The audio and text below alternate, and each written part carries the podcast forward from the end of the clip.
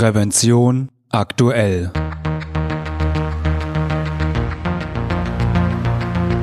Ihr Podcast für Sicherheit und Gesundheit bei der Arbeit. Liebe Hörerinnen und Hörer, in jedem Betrieb gibt es Personen, die bei der Verhütung von Arbeitsunfällen und Berufskrankheiten helfen. Während zum Beispiel Fachkräfte für Arbeitssicherheit haupt- oder nebenberuflich arbeiten, sind Sicherheitsbeauftragte ehrenamtlich tätig. Doch nicht nur das unterscheidet die Arbeitsschutzakteure voneinander. Carsten Pieper ist Fachbereichsleiter Arbeitssicherheit, Brandschutz, Instandhaltung, Gebäudetechnik bei der TÜV Saarland Bildung und Consulting GmbH. In diesem Podcast gibt er einen Einblick in rechtliche Grundlagen, Qualifikationen, Verantwortlichkeiten und Aufgaben von Beschäftigten wie auch Führungskräften, die für Arbeitssicherheit und Gesundheitsprävention mit verantwortlich sind.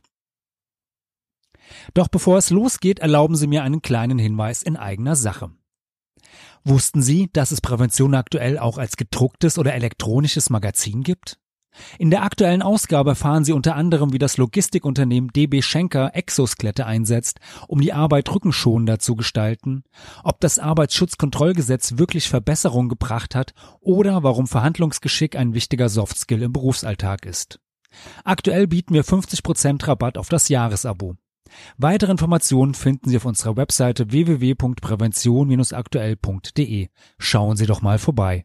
Und nun zurück zu Carsten Pieper und den Verantwortlichkeiten im Arbeitsschutz. Aber kurz zu meiner Person erstmal. Auch ähm, zu mir. Mein Name ist Carsten Pieper. Ich bin vom TÜV Saarland, Bildung Consulting. Ähm, wir sind ähm, ein Unternehmen, beziehungsweise ein Teil des TÜV Saarland, ähm, eine eigene GmbH, die sich nur spezialisiert hat auf Qualifikationen, Beratung und ja, wir machen auch Prüfwesen in Verbindung mit unseren Kollegen, den Sachverständigen, aber mehr im Schulungsbereich sind wir tätig. Zu meiner Person, ich bin 55 Jahre jung, bin gebürtiger Saarländer, ähm, bin vor kurzem 55 geworden, äh, von Hause aus passt wieder zum TÜV Saarland, bin Kfz-Schlosser, Meistertechniker, äh, bin, bin Betriebswirt nebenbei und seit über 23 Jahren Fachkraft Arbeitssicherheit. Ähm, vor dem TÜV Saarland habe ich beim Ingenieurbüro gearbeitet, zehn Jahre lang und war selber Berater. Und jetzt bin ich mal in der Reihe, wie man sagen, der guten Funktion. Ich unterstütze Unternehmen, prüfe auch natürlich, bin auch Sachverständiger und auch Auditor. Aber mein Kernbereich ist wirklich die Arbeitssicherheit. Und deswegen leite ich auch den Fachbereich bei uns im Hause. Das kurz zu meiner Person.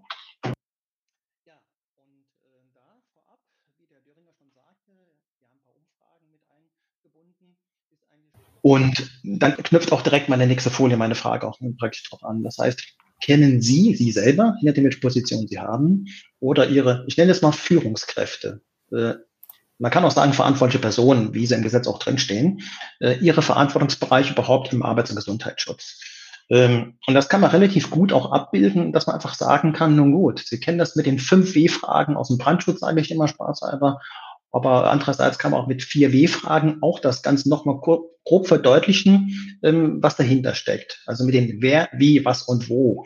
Und äh, diese einzelnen Würfel und Bausteine möchte ich mal ganz kurz Ihnen jetzt mal erläutern, äh, was dahinter praktisch steckt.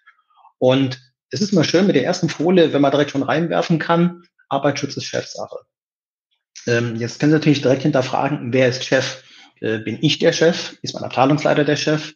Ist damit nur der Werksleiter, der Abteilungsleiter. Interessant wird es, wenn Sie im öffentlichen Dienst arbeiten, wer ist da praktisch der Chef bezüglich Arbeits- und Gesundheitsschutz? Also das A und O ist erstmal immer die Organisationsstruktur. Das heißt, wer wo praktisch steht und egal welchen Arbeitsvertrag man hat, was auch irgendwo steht, wo wir bei dem Thema was und wo auch noch darauf kommen.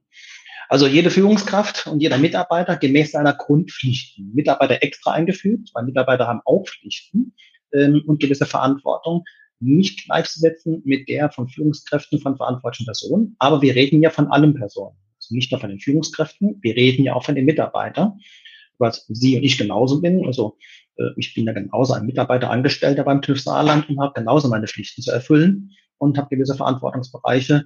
Ähm, und unsere Standortleitung, unser Geschäftsführer sieht das dann wieder ein klein bisschen anders aus, wie bei Ihnen dann auch eins zu eins zu sehen. So, das wäre und Rad ja auch nicht neu. Ich nutze ja gerne die Informationsquellen auch von der BG, von den Unfallkassen. Und die haben das sehr gut aufgearbeitet. Und ich möchte mal einen kleinen Auszug zeigen aus einer Schriftenreihe von der Unfallkasse des Bundes, äh, die da so ganz klar gesagt hat, naja, welche Kriterien sind bei der Auswahl der verantwortlichen Personen, was wer anbelangt, auch zu beachten. Und da hören Sie zum ersten Mal die Begrifflichkeiten zuverlässig und fachkundig. Und äh, diese Begrifflichkeiten sind auch definiert. viele fragen immer, wie kann ich denn Zuverlässigkeit messen? Was ist denn da ein Kriterium? Oder äh, welche Fachkunde muss er denn haben, damit er diese Pflicht übernehmen kann? Und die genau definiert das Gesetz ja eigentlich nicht. Äh, wo viele mal wünschen, irgendwo im Gesetz muss doch stehen, der Gesetzgeber muss doch ein bisschen vorgeben. Nein, er hat im Paragraph 13 wirklich nur die Begrifflichkeiten zuverlässig und fachkundig drin stehen. Und nur andere Schriftenreihen oder auch Juristen erklären das gerne, was darunter zu verstehen ist.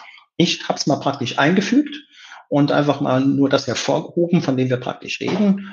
Und da kann jeder von Ihnen ja selber erstmal sich selber, aber auch im Unternehmen dann natürlich, wenn er seine Kolleginnen und Kollegen kennt, die Verantwortung haben. Die Zuverlässigkeit ist nicht das Problem, äh, wenn Sie das mal lesen. Ich denke mir, so Begrifflichkeiten wie Vertrauenswürdigkeit, Korrektheit, Mängelfreiheit, Sicherheit sowie Pünktlichkeit ist immer recht interessant. Das versteht man so ein bisschen unter dem Begriff der Zuverlässigkeit. Also wirklich jemand, ähm, der das Wort hält und sage ich jetzt mal, was sie verspricht, man sich auch darauf verlassen kann. Also eine ehrliche Haut, wie man so schön sagen würde. Bei der Fachkunde, da gibt es eine Definition, die finden in gewissen Paragraphen in Verordnungen wieder. Ja, die ist kurz und knapp und bündig, aber auch bezogen Fachkunde im Sinne des Arbeitsschutzgesetzes bezeichnet die fachliche Qualifikation der beauftragten Person als Voraussetzung für die ordnungsgemäße Wahrnehmung der durch den Arbeitgeber übertragenen verantwortlichen Aufgaben. Also das, was er machen oder sie machen soll, ähm, muss er fachlich geeignet sein. Jetzt kann man natürlich sagen, muss ich in allen fachlich sein oder kann ich noch jemanden an meiner Seite haben? Da sage ich immer Jein. Also es kommt ganz drauf an, ob man das noch weiter delegieren kann oder ich habe einen fachlichen Berater. Es ist auch strukturell so aufgebaut. Also das würde ich mal auf jeden Fall mal so im Raum stehen lassen. Was es noch so gibt, äh, sind so von einem guten Juristen mal geschrieben, solche schöne Begrifflichkeiten. Ähm, wer? Es gibt ja bei den verantwortlichen Personen ja auch noch zwei Begriffe, die Geborenen und die geborenen Verantwortlichen. Und das Interessante sind die Geborenen. Also ich sage jetzt mal immer, je höher die Position, ein Betriebsleiter, ein Werkstatt, na, Werkstattleiter vielleicht nicht, aber ähm, ich will mal sagen, ein Werksleiter, die haben, sage ich jetzt mal, schon Verantwortung aufgrund, sage ich jetzt mal, ihrer Position. Die, die müsste man jetzt eigentlich nicht noch zusätzlich irgendwo Pflicht übertragen. Da sagt der Gesetzgeber, das liegt an der Position, das ist einfach so. Er hat äh, das Amt übernommen, er hat die Position, den Betrieb übernommen, wie man so schön sagt, ist dafür verantwortlich, muss es eigentlich nicht noch separat noch eine Beauftragung geben. Wenn man es trotzdem macht, schadet, schadet eigentlich nicht. Der kurze Bezug, weil wir jetzt gesehen haben, gefragt haben, was sagt der Paragraph 14 aber auch diesen Absatz? Und äh, das ist praktisch die Quelle. Das heißt, die Quelle ist hier das ist für jede Verantwortungsbereich ja auch, das vergessen die meisten den Leuten nur zu erzählen, dass wenn ich Verantwortung übertragen bekommen habe, bewege ich mich auch im Strafrecht. Wobei Strafrecht heißt es nicht automatisch, was viele direkt auch sagen, Verantwortung gleichzusetzen mit, wenn irgendwas ist oder ich muss aufpassen, ich bin mit einem Bein immer im Knast. Das heißt das alles nicht. Aber die Leute müssen sich erstmal bewusst sein, wenn sie Verantwortung übertragen bekommen haben, egal welche Verantwortung sie bekommen, und es steht irgendwo Strafrecht, sollte man den Leuten erklären, was sich dahinter verbirgt. Und bei den höheren Positionen, wie Sie hier sehen, ist klar beschrieben, dass das äh, Strafgesetzbuch sagt, ist jemand von den Inhaber eines Betriebes oder einem sonst dazu Befugten beauftragt, den Betrieb ganz oder zum Teil zu leiten. So. Und das sind ja die Betriebsleiter, Werksleiter, die fallen da praktisch drunter. Die fallen im Fall eines Falles auch strafrechtlich, sofern es gezogen werden muss, unter diesen Paragraphen Absatz. Jetzt gibt es aber auch noch die, die Sie eher kennen, vielleicht mehr auch kennen, sind die geborenen verantwortlichen Personen. Das sind praktisch die, die man zu sich beauftragen muss. Sie sehen auch hier äh, in Kursiv geschrieben, was darunter zu verstehen ist. Das heißt, mit der Beauftragung wird eine persönliche Normadressatenstellung des Beauftragten begründet, die Erfüllung betriebsloser Pflichten überbürdet. Man kann es auch anders natürlich sagen, in, das auch was vielleicht die Frage so ein klein bisschen, sage ich jetzt mal, bezüglich Übertragung anbelangt oder sage ich jetzt mal äh, gekorene Beauftragung.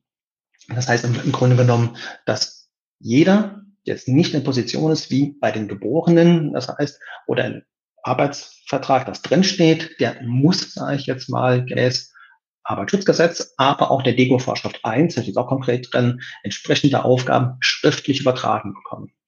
Es gibt Juristen, die natürlich sagen, muss man nicht zwingend, wenn es doch irgendwo steht im Organigramm.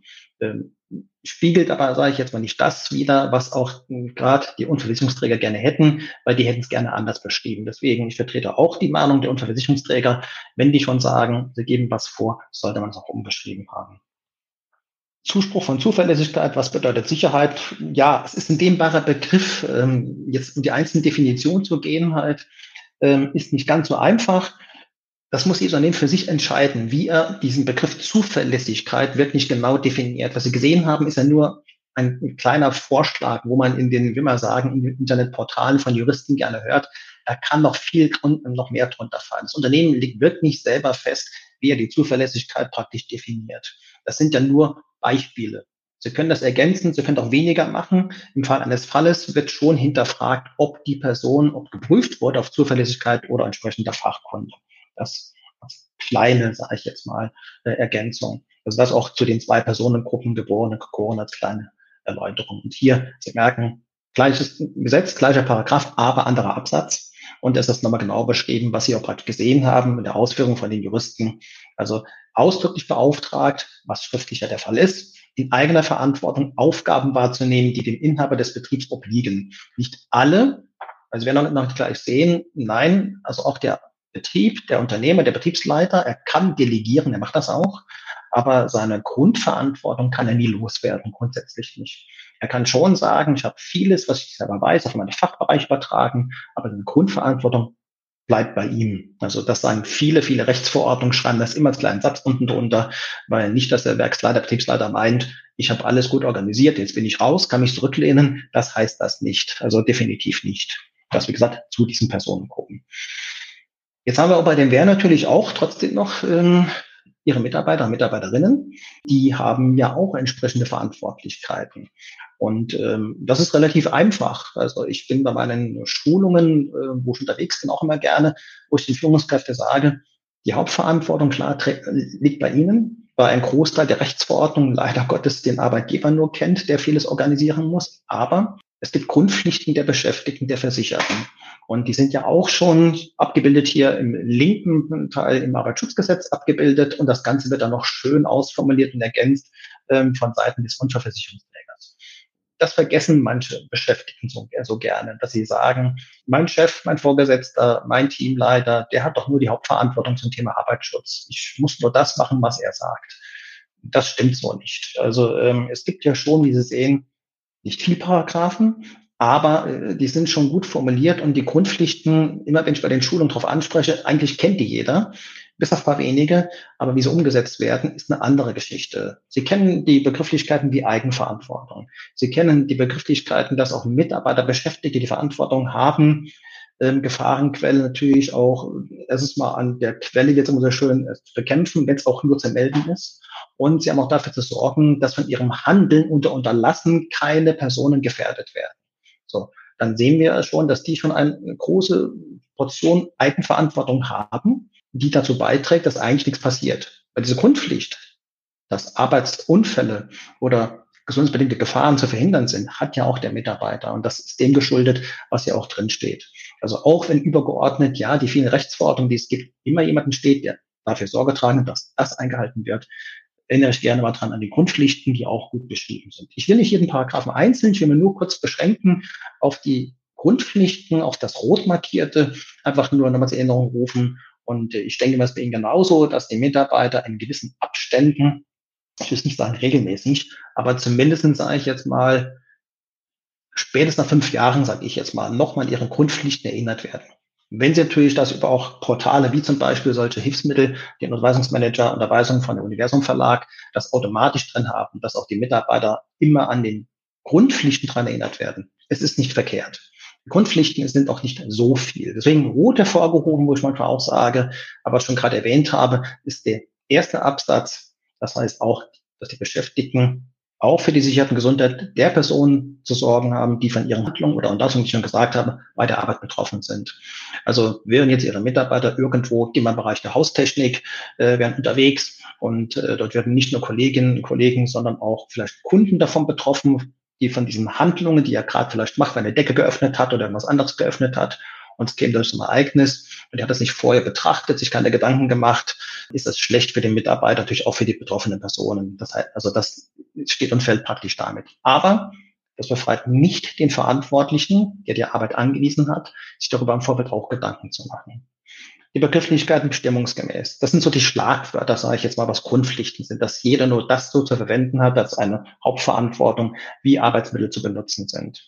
Dass entsprechende Meldungen, Defekte, unverzüglich, das kann man den Begriff wieder natürlich definieren, was heißt unverzüglich ich sage immer so schnell wie möglich. Das heißt, wenn was ist, sollte der Mitarbeiter, Mitarbeiterin wirklich schnell den Kontakt suchen zu seinen Führungskräften, zu seinen verantwortlichen Personen, die es auch melden. Egal von was praktisch reden. Aber steht ja auch drin. Und was hier drin steht, sollte auch so den Mitarbeitern bei der Unterweisung auch vermittelt worden sein. Die Unterstützung, sage ich jetzt mal, gemeinsam mit den Akteuren des Arbeitsschutzes, die beschrieben sind, darin praktisch unterstützen. auch nochmal als kleinen Hinweis.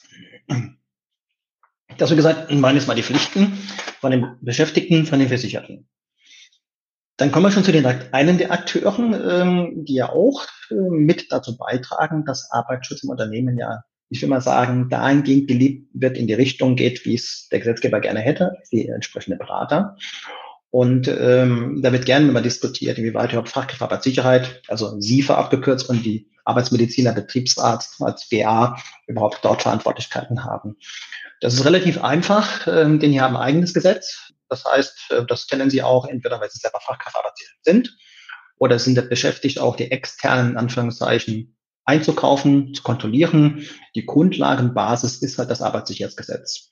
Und erstaunlicherweise, nur kurz mal zurückzugehen in die, in die Geschichte, dieses Gesetz war sogar noch vor dem Arbeitsschutzgesetz da. Also das wurde vor dem Arbeitsschutzgesetz erlassen, das Arbeitssicherheitsgesetz. Da hat man sich eher Gedanken gemacht. Da stehen die Aufgaben drin. Und aus den Aufgaben äh, resultieren dann auch, sage ich jetzt mal, die Verantwortungsbereiche. Das heißt, was die Fachkräfte aber Sicherheit und Arbeitsmediziner da per Gesetz praktisch leisten müssen, würde ja bedeuten, würde ja bedeuten, sie haben dies verantwortungsbewusst und pflichtbewusst auch wiederzugeben, zu erfüllen. Das Gesetz gibt den, den, man den, den Rahmen vor, muss schon sagen. Wenn man es durchschließt, denkt man, toll, was heißt das jetzt in Stunden? Das gibt das Gesetz nicht vor.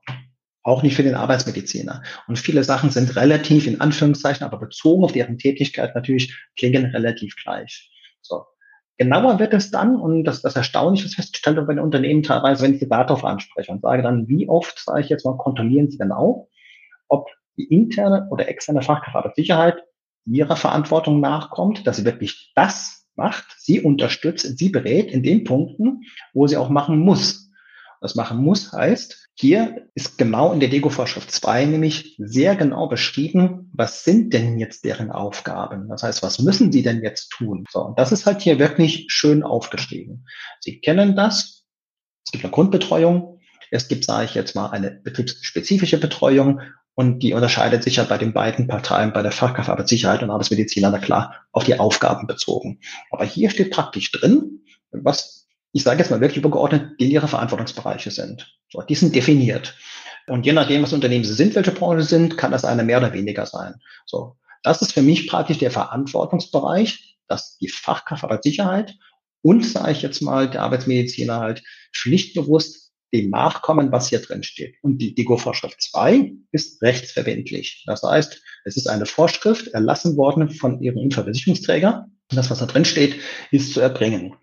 Es ist genauso, er hat auch die Verantwortung, die Pflicht, eigentlich die Stunden, die ermittelt wurden, halt auch zu erbringen und einen Bericht zu schreiben. Was man jetzt daraus ableitet, wenn sie es nicht tun, das ist immer so eine schöne Geschichte.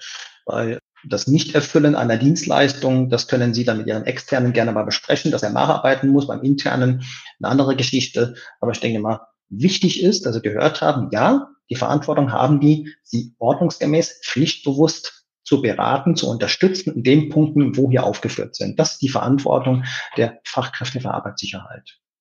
Das war das Wer. Das Wie das Wie sind ein paar Schlagwörter. Das kann eine Delegation sein, das kann eine Pflichtübertragung sein, das kann eine Stellenbeschreibung sein, das kann im Arbeitsvertrag ein Anhang sein. Ähm, die Form direkt ist nicht vorgegeben. Das heißt, wie man es macht, ist, ist, sage ich jetzt mal, schwierig, sage ich jetzt mal. Nicht schwierig, aber man kann ein klein bisschen variieren, sagen wir mal so. Die Berichtspflicht, ja, die Frage ich trotzdem darauf ein, weil die Berichtspflicht steht in der DEGO-Vorschrift 2, dass man schon einen Jahresbericht und eine Kommentierung machen muss. Also Zusammenfassung muss man schon machen und wenn es nur Begehungsprotokolle sind. Also die geben sich wirklich ähm, einerseits versteckt aus dem Arbeitssicherheitsgesetz, aber auch aus der DEGO-Vorschrift 2. Und äh, bei den Unfallkassen ist es ja so ähnlich, das ist bei den GUF-Schriften, glaube ich, genauso sein. Ähm, die GUF-Schriften unterscheiden sich nur dahingehend, das heißt, die Unfallkassen der Länder, die sehen anders aus, haben eine andere Bezeichnung, haben aber das gleiche Prinzip. Also äh, sie dürfen nicht groß davon abweichen, müsste das gleiche eigentlich sein. Ich kenne das, wie gesagt, hier aus dem Saarland äh, von entsprechenden Behörden halt, die haben auch entsprechende Fachkräfte und äh, da wird die Stundenzahl genauso ermittelt nach dem UVV, die ich ja gerade benannt habe. Aber müssen wir genauer nochmal hingucken, inwieweit die Unfallkassen der Länder, ob sie vielleicht doch ein klein bisschen abweichen. Das wie, schon erwähnt, also ähm, das Gesetz verlangt es schriftlich und die UVV geht noch einen Schritt weiter. Die sagt sogar auch noch äh, grob, was dokumentiert werden muss, was das Gesetz nicht macht. Das Gesetz sagt ja nur schriftlich. Der Versicherungsträger sagt natürlich schon in seinen Unterpunkten auch eine Kommentierung zur DIGO-Vorschrift 1, was zu dokumentieren ist. Und äh, da sehen Sie mal ein paar Punkte halt, was drin stehen muss. Das heißt Art und Umfang der übertragenen Aufgaben, man muss kein Buch schreiben, weil viele denken halt immer, dann schreibt doch mal alles auf, was deine Aufgaben sind und je genauer, desto besser. Ja, kann man machen. Dann kann ich meine Mitarbeiter und Mitarbeiterinnen, die davon betroffen sind, richtig festnageln und dann sagen, so, du bist deiner Pflicht nicht nachgekommen. Man kann es aber auch ein, ein klein bisschen allgemein formulieren. Und vor allen Dingen halt bei der Pflichtübertragung auch Weisungsrecht. Wem gegenüber? Was alles? Äh, kriegt er sogar vielleicht noch ein gewisses Budget zum Thema Abstellen von gewissen Mängeln, kann man das auch noch mit reinschreiben. Da gibt es, wie gesagt, gewisse Vordrucke, wir auch gleich einen sehen werden nachher von der WG, die das verwendet. Wie gesagt, das ist nicht festgeschrieben. Es gibt eine Empfehlung, ja, wie es aussehen kann. Es muss aber, wie gesagt, keine vier, fünf Seiten groß sein. Manchmal reichen zwei Seiten, um das Ganze mal genauer zu beschreiben. So können beide Parteien gut argumentieren und dokumentieren und sagen, ich habe das Unternehmen sichergestellt, ich habe es delegiert, ich habe es schriftlich gemacht und ähm, die Führungsperson, die verantwortliche Person, die davon betroffen ist, hat es zur Kenntnis genommen. Ich habe es ihm erklärt und beide haben das auch unterschrieben. Das heißt, dann kann keiner sich rausreden. Der eine kann nachweisen, er hat es delegiert und organisiert. Und der andere kann sagen, da stehen doch nur meine Pflichten drin und mehr ist es ja nicht. So. Also das ist so ein Stück Papier oder digital eigentlich eher Stück Papier, eigentlich sehr, sehr hilfreich. So. Deswegen ist nicht vorgegeben, wie Sie hier sehen. Auch schon erwähnt, Arbeitsvertrag, Wichtig ist wirklich, dass beide Parteien unterschreiben und jeder seine Ausfertigung bekommt. Und wenn sich die Aufgaben verändern, wenn was dazukommen soll, würde ich immer eine Notiz machen oder entsprechend einen Anhang machen oder das Ganze ergänzen, einer wie man formlosen oder wie sie praktisch möchten, wie sie aufgestellt sind. Aber alles, was dazukommt, werde ich auch schriftlich entsprechend festhalten. Und da sind wir schon in dem einen Dokument, wo ich Ihnen gesagt habe, ja, die UVV, die DEGO-Vorschrift 1, spricht das an. Und jetzt gibt es so der DEGO-Vorschrift 1 natürlich auch eine DEGO-Regel. Also die, Sie kennen das vielleicht eher von früher als Durchführungsbestimmung. Es ist eine gute, wenn man sagen, Schriftenreihe. Wenn Sie die kennen, mal runtergeladen haben, erschrecken über viele und sagen, das sind über 130 Seiten, um Gottes Willen. Ja, aber in diesem Ego-Regel ist auch die Vorschrift beinhaltet. Deswegen sind da so viele Seiten. Aber Sie haben unter jedem Gesetzestext immer unten drunter die Kommentierung von unserem Versicherungsträger, was er jetzt konkret damit meint. Also ich immer, lege immer jeden ans Herz, sich dieses Dokument runterzuladen, weil dann kann er auch gut argumentieren und den Leuten sagen, was will denn jetzt der Unterversicherungsträger überhaupt von mir? Was heißt das jetzt, dieser Paragraph? Und wirklich sehr gut aufgestellt. Das ist auch, wie gesagt, die Form und Inhalt der Pflichtübertragung, deswegen auch kursiv geschrieben in der Folie, genau beschrieben. Das heißt, da ist auch beschrieben, was Sie hier fett hervorgeheben praktisch sehen, dass die Zustimmung des Verpflichtenden ist nur erforderlich, sofern der bisherige Rahmen des Arbeitsvertrags überschritten wird. Das heißt, ist irgendetwas im Arbeitsvertrag jetzt nicht beschrieben, was jetzt an Aufgaben haben, an Tätigkeiten, dann entweder ergänzen oder diese Delegation Pflichtübertragung parallel machen. Alles, alles, was Ihnen über den Arbeitsvertrag nämlich übertragen wurde, müsste jetzt der Arbeitgeber, was auch logisch ist, nicht noch zusätzlich Ihnen übertragen über Delegationsvereinbarung. Das, was ich Ihnen gesagt habe, sehen Sie und das letzte Satz ja auch. Durch schriftliche Fixierung kann der Unternehmer im Zweifel beweisen, dass die Aufgaben übertragen wurden und die beauftragte Person ordnungsgemäß bestellt wurde. Unter Berücksichtigung, erinnern Sie sich dran, er hat die richtige Person ausgewählt, sie war zuverlässig, sie war fachkundig, es war kompetent, wie man so schön sagt, dann passt das Ganze. Was muss jetzt schriftlich gehalten werden? Ich habe gesagt, es gibt einen Vordruck. Sie können bei Ihrer BG, Sie können im Internet mal gerne ein bisschen rumsuchen. Ich muss Ihnen sagen, ich bin ein Freund von den Dokumenten der Unterversicherungsträger. äh, das sind ja auch die, die gerne mal hinterfragen, ist nicht nur der Staat, auch die BG, die hinterfragen, ist alles richtig organisiert? Wie können Sie das nachweisen? Und diese Vordrucke können Sie halt sehen, das sind so beschreibbare PDFs, egal welche Datenbank Sie gehen. Ich habe zum Beispiel BGV geguckt und ähm, dann sehen Sie ja, es sind zwei DIN A4 Seiten. Teilweise sehen auch drei. Warum drei? Die habe ich jetzt noch nicht mit eingefügt, denn auf der Seite drei sind Ihnen nämlich genau die Quellbezüge oben mal noch erläutert, nach was Sie über die Pflichtvertragung bekommen haben. Also nicht nur der Ausdruck Arbeitsschutzgesetz und UVV, sondern auch ähm, zu Beginn halt, wenn ich daran erinnern, Strafgesetzbuch Paragraph 14 oder Paragraph 9 OWIG, dass wir noch gleich Zusammenfassung sehen werden, was alles drunter fällt. Und den Leuten nur zu erklären, nach was sie jetzt, sage ich jetzt mal, bestellt wurden, beauftragt wurden. Nicht um die Leute zu verängstigen. Das ist damit nicht gemeint, sage ich jetzt mal. Und die Frage, was ist, wenn sich eine übernehmende Partei weigert zu unterschreiben, würde ich mal hinterfragen, warum er nicht unterschreiben will.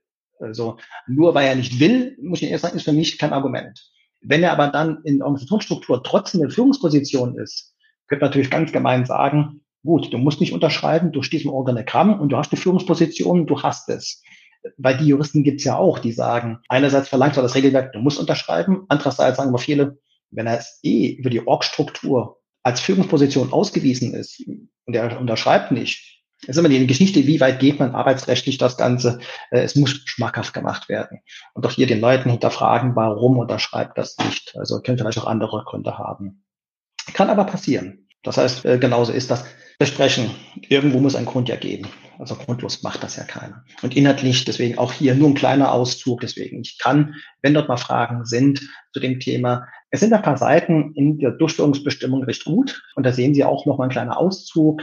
Und klar, die BG sagt natürlich, je genauer es beschrieben ist, umso besser ist es. Ich habe Ihnen vorhin ja gesagt, naja, man kann doch Leute knebeln. Ähm, wenn es sinnvoll ist, bin ich auch dafür, das wirklich nicht so allgemein zu halten, detailliert gerade sage ich jetzt mal, wo sie Schnittmengen haben. Das heißt, wo vielleicht in andere Bereiche reinkommen oder andere dazukommen, dann wäre es schon mal recht gut, wo ist denn die Schnittmenge, wo ist denn die Querfunktion das Ganze? Gibt es da irgendetwas, was man genau beschreiben muss, dann äh, bin ich ganz dabei.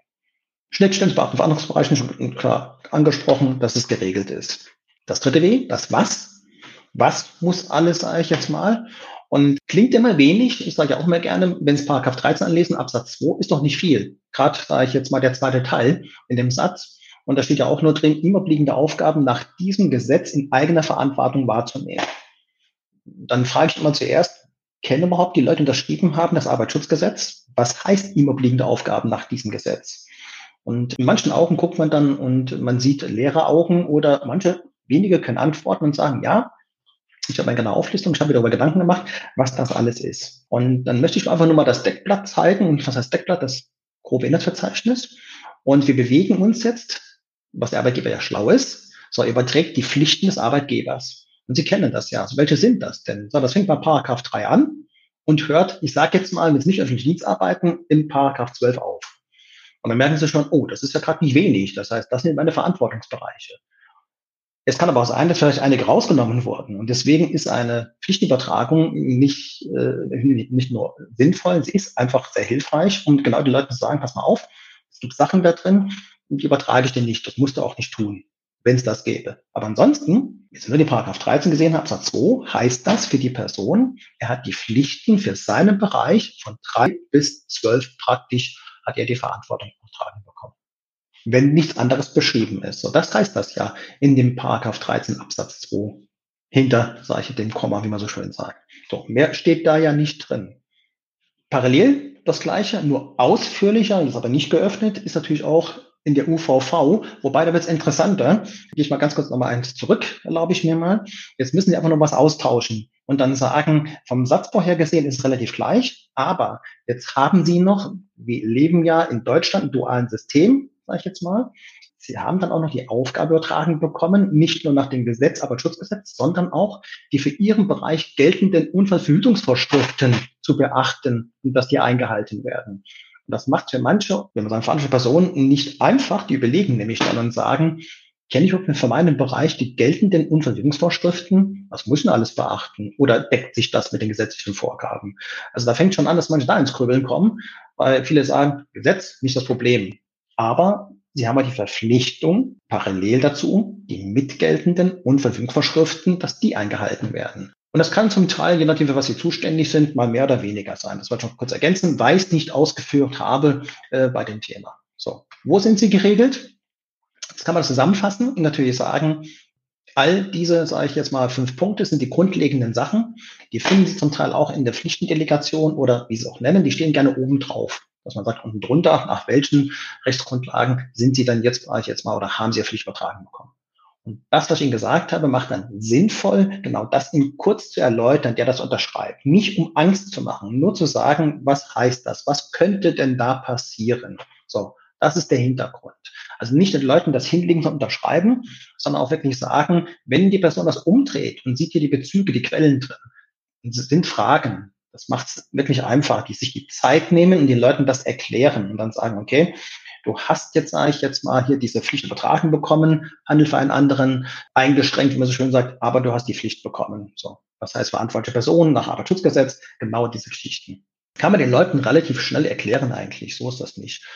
Und dann denke ich mir, wenn keine weiteren Fragen sind oder schreiben auch die Leute, ohne dass man mit den Leuten Angst gemacht hat. Also hier sehen Sie ja schon auch nochmal der Ausdruck jetzt aus der UVV, äh, der Paragraph 13. Identisch, nur inhaltlich etwas anders aufgebaut als im Arbeitsschutzgesetz. Die Unverwicklungsträger führen ihre Ausführung immer etwas mehr ausschmückendes aus als der Gesetzgeber.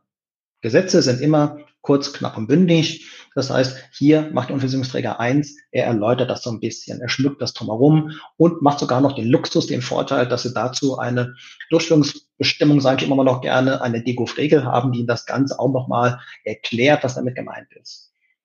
Es gibt zwar teilweise vom Gesetzgeber, vielleicht kennen Sie auch diese LASI-Schriften, diese die Länderausschuss Arbeitssicherheit, der erlässt gerne Leitlinien, Leitfäden, aber nicht vom Arbeitsschutzgesetz, leider Gottes. Sind sehr hilfreich, diese Leitfäden, diese LASI-Schriften, die sind auch nichts anderes wie eine Erklärung der gesetzlichen Vorgaben, gibt es aber meines Erachtens nicht zum Arbeitsschutzgesetz. Es gibt so eine Kommentierung zum Arbeitsschutzgesetz, aber wenn Sie kein Jurist sind, denke ich mir, muss man sich zwingend haben, weil es ist schon ein bisschen sehr juristisch ausformuliert kann sehr hilfreich sein, aber ich habe sie selber auch noch nicht gelesen und ich beschränke mich auf das, was die BG praktisch schreibt. Und äh, nur zu der Person nochmal bezogen, wenn man jetzt sieht, okay, wer ist jetzt als verantwortliche Person auch dann heranzuziehen? Und da finden Sie noch einen kleinen Baustein, nämlich, ähm, der natürlich steht fast nirgendwo drin. Das ist oben diese Kompetenz. Also ich lege Ihnen auch ans Herz, nicht nur, weil Sie gesehen haben, zuverlässig fachkundig zu sein, sondern die als verantwortliche Person, das heißt dafür, will mal sagen, äh, die Verantwortung tragen, dass der Arbeits- und Gesundheitsschutz in seinem Bereich auch gelebt wird und vor allen Dingen, dass alles läuft ohne Probleme, ähm, sollte die Person zu der Fachkompetenz auch Sozial- und Führungskompetenz haben. Fachkräfte von, von Arbeitssicherheit von Ihnen dürfen das kennen, aufgrund des neuen Ausbildungsmodells von der BG, die ja auch sagen, naja, wir tun mehr Kompetenzen vermitteln, um zu sagen, die Kompetenzen zu stärken von den Personen. Und äh, ich persönlich zeige auch gerne den Führungskräften, dass ich sage, bei der Auswahl bitte auch darauf achten, dass ihr nicht nur verantwortliche Personen habt, die fachlich gut sind, sondern das Problem ist halt auch so wie hier, wenn Fragen sind, muss ich was unterschreiben, was muss erklärt werden. Ich habe zwar meine Arbeitssicherheit, meine Arbeitsmediziner, aber ich sage jetzt mal, eine Führungskraft steht meinen Augen gut da, wenn sie auch entsprechende Kompetenzen hat. Sie muss nicht alles wissen. Ich sage als Saarländer immer, sie muss wissen, wo es steht, oder sie muss jemanden kennen, der es weiß, wie man so schön sagt. Das ist auch schon sehr, sehr hilfreich. Und da ist dann immer die Frage, kann man schon nicht an die Runde stellen, habe ich die Verantwortung, mehrere Leute die Verantwortung, wie ist denn aufgebaut bei uns?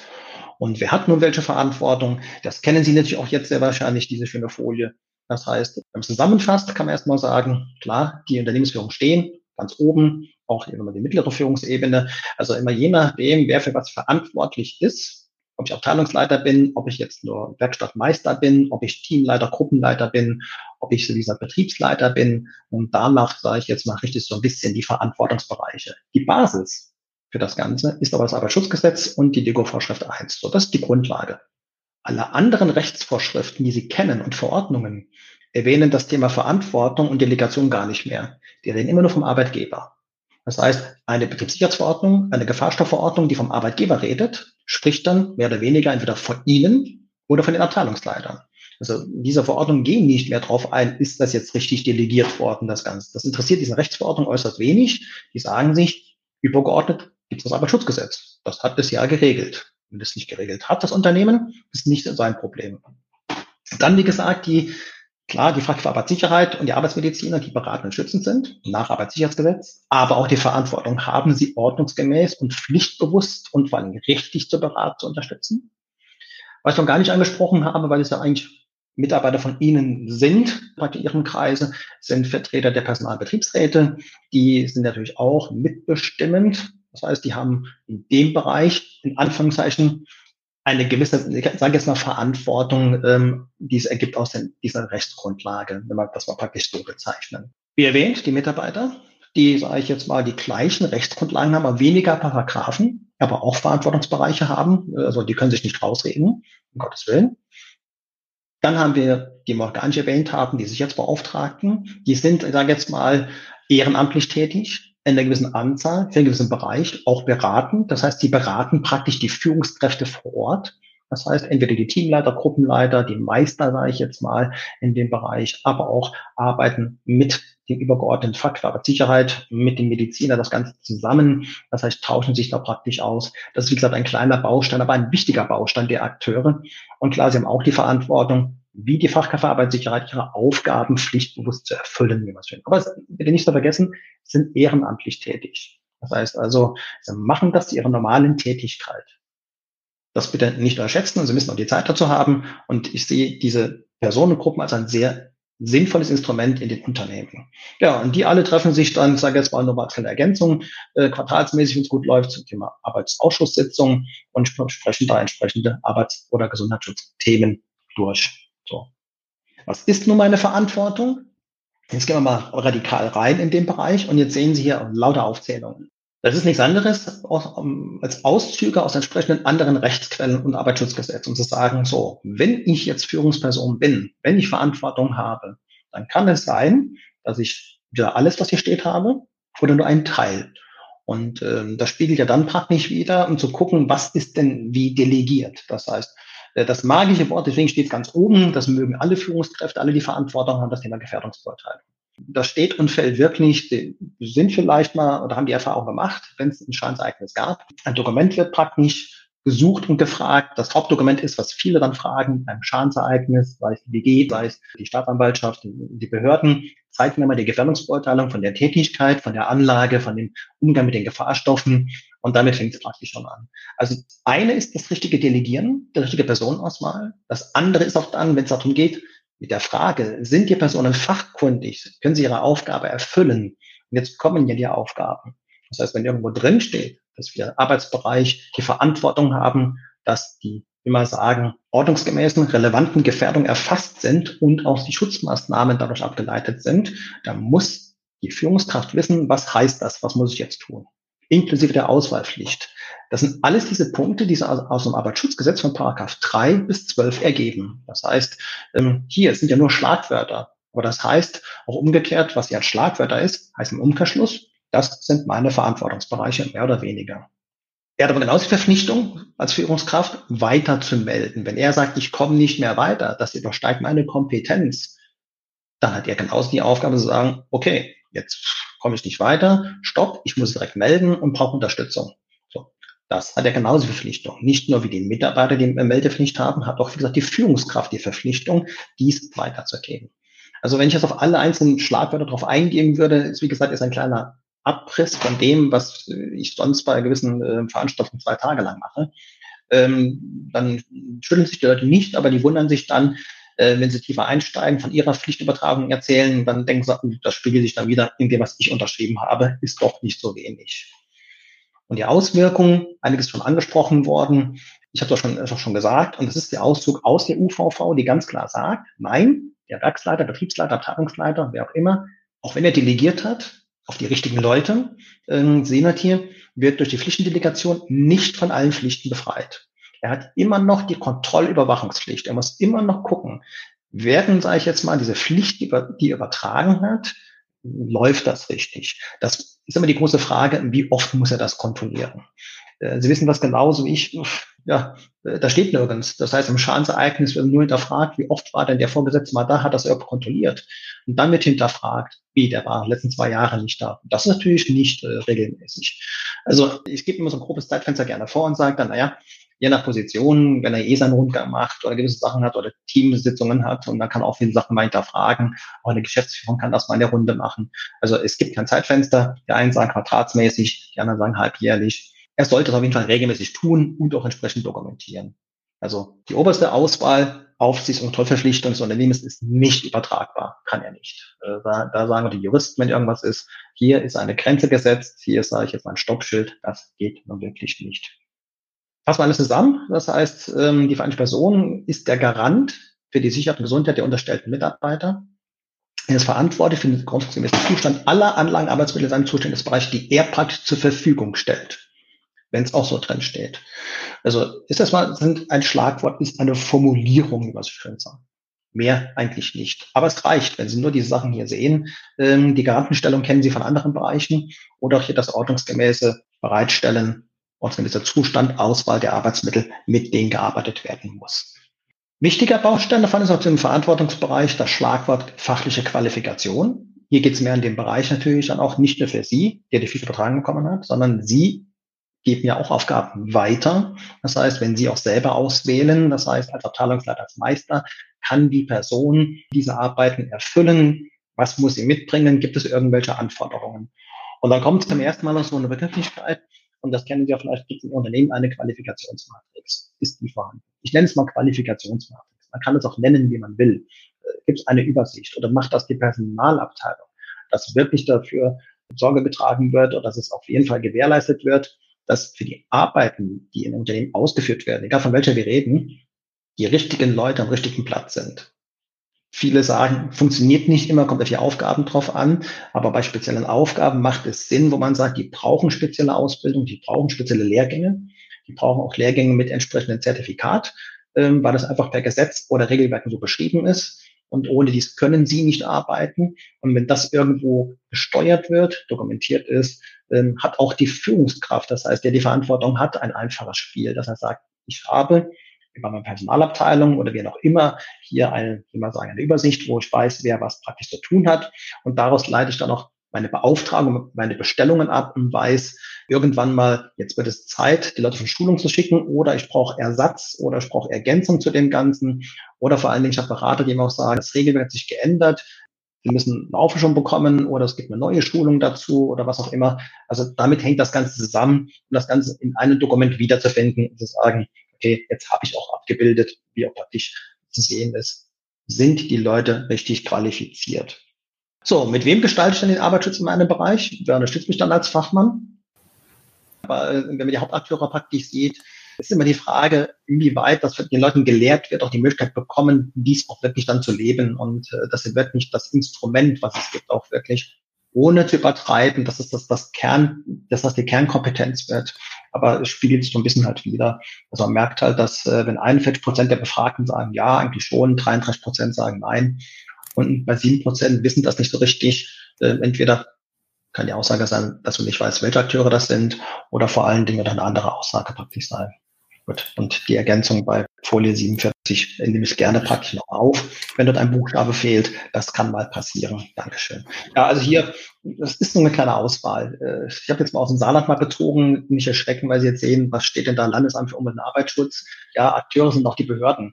Das heißt, ihre Aufsichtsbehörden sind genauso Akteure, die nicht nur dazu da sind, sie zu tadeln, äh, bei ihnen rumzugehen, Sachen zu bemängeln oder Bußgelder zu verhängen. Das sind genauso Akteure, die sie fragen können mit Rat und Tat. Alle anderen, die Sie hier sehen, wurden auch schon mal grob erwähnt.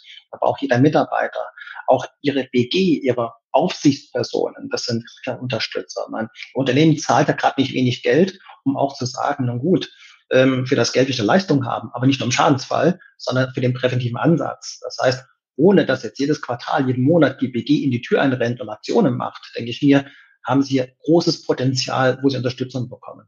Die Prüfgesellschaften, ja, wir sind zwar Prüfgesellschaften, aber wir sind genauso Unterstützer, Berater, so ist das nicht, egal wie es im Haus haben, auch die hier nicht genannten externen Berater und, sage ich jetzt mal, Ingenieure und Dienstleister fallen da genauso drunter. Das wären jetzt so die Hauptakteure im Arbeitsschutz. ohne die anderen Beauftragten, die sie auch im Unternehmen haben. Die will ich jetzt nicht unterschlagen.